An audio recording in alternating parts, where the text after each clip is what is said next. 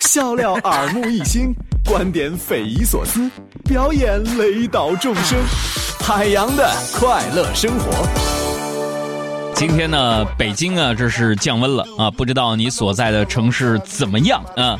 我的微信头像呢是夏天的时候拍的，我还是穿着短袖呢。于是我妈今天呢一天问了我八遍冷不冷啊，有没有多穿点有没有买衣服？嗯，直到我换了个穿外套的头像，他才平静下来。所以有一种冷叫你妈觉得你特别冷，天气冷，那我哪儿都不想去，我就拉着你们杨嫂在家里边看电视啊，过着甜蜜的二人世界。突然你们杨嫂说要给我讲一个笑话，朋友们，她讲了两句之后啊，发现我听过。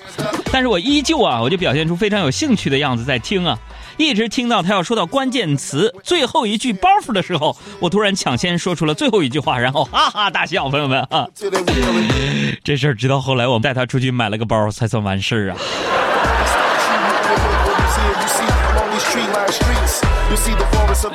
所以有了媳妇儿之后呢，我才觉得自己成熟了啊，荣辱不惊。昨天他看上那个就是包啊。啊，两万多，付钱的时候我眼都没眨都没眨一下，直接昏过去了。钱不会从天上掉下来。今天早上起床之后呢，我就照着镜子，我就在想啊，哎，你们就说我吧哈，这个年纪轻轻，体重倒是不轻啊，余额不多，想买的倒是挺多啊。可以这么说，朋友们，截止到目前啊。我最后悔的事情就是好奇啊！我跟着小爱学会了网购，然后为了显摆，我又把网购这事交给了我老婆。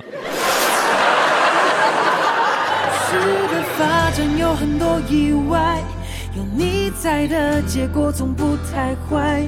那些女孩教会我关于爱，远去人海。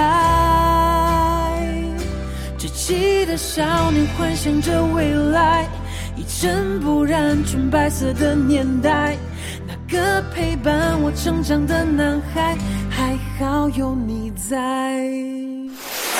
这个，这各位啊，我 我这虽然我我是个东北人吧啊，但是我跟你们讲，这冬天也来了，我特别害怕，我怕冷啊。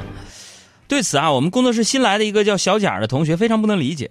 然后作为一个在就是北方生活的南方人呢。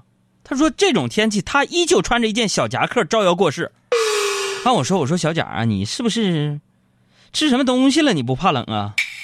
他说：“杨哥，你不要怕，你越怕你就冷，所以对于冷你要战胜它，你知道吗？”于是我我今天我就听了那个小贾的话，今天我像他一样，我只穿了一件衬衣、一件夹克来上班，我我想战胜冷。现在好。哦，我感冒了。我想战胜它，但是冷，这这这太顽强了。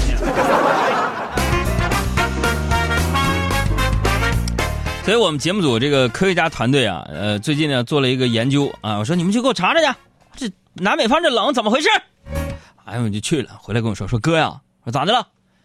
呃，经过我们的研究啊，就是北方的寒冷啊，它是一个物物理攻击；南方的寒冷是一个魔法攻攻击。我说啥意思？就是就是说，北方人防寒靠设备，南方朋友防寒靠的是意念，你知道吗？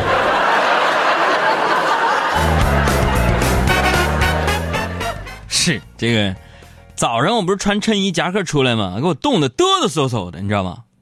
于是我就找了一个馄饨摊儿啊，我寻我打算我就吃点馄饨呢，去去寒啊。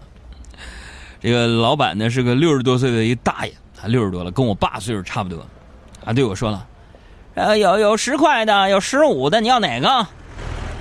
我说那十块的吧，十五的我怕吃不完。大爷呵呵一乐说，哼，馄饨都一样多，服务不一样。哎呦，我说什么区别？十块的是我这糟老头送餐，十五的是特聘美女服务员送餐，你要哪种？你知道？那么大爷给我来俩十五的。瞧瞧这境界，瞧瞧这境界。啊，买了俩包子一碗粥啊，包子咬了一口啊，发现就是没拿纸啊，我就叼着包子去拿纸，结果一转身被一个妹子给撞了，包子吧嗒掉地上了。哎，朋友们，就那一瞬间呢，我正在想着要不要捡起来呢，就在我纠结的时候，这个妹子已经把包子给我捡起来了。不过我也是挺佩服的，是吧？你不说道歉也就算了，你到底哪儿来的勇气把捡起来的包子？再给我塞到我的嘴里的啊！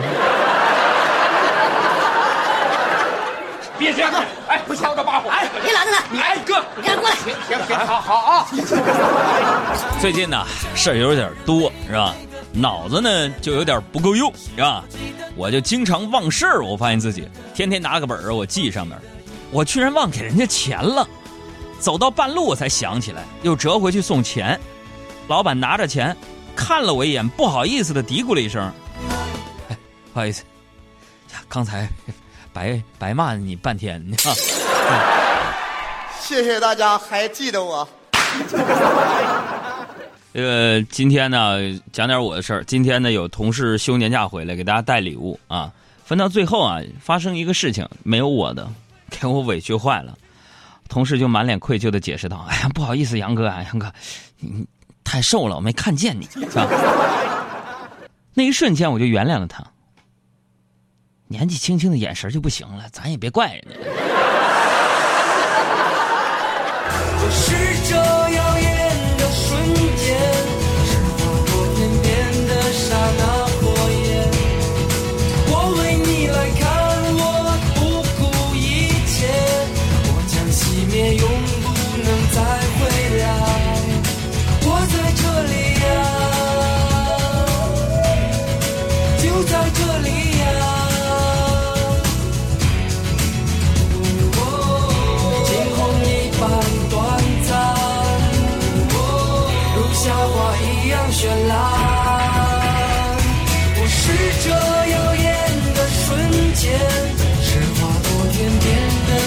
那火焰我为你来看望不顾一切。我将熄灭永不能再回来。不虚此行呀不虚此行。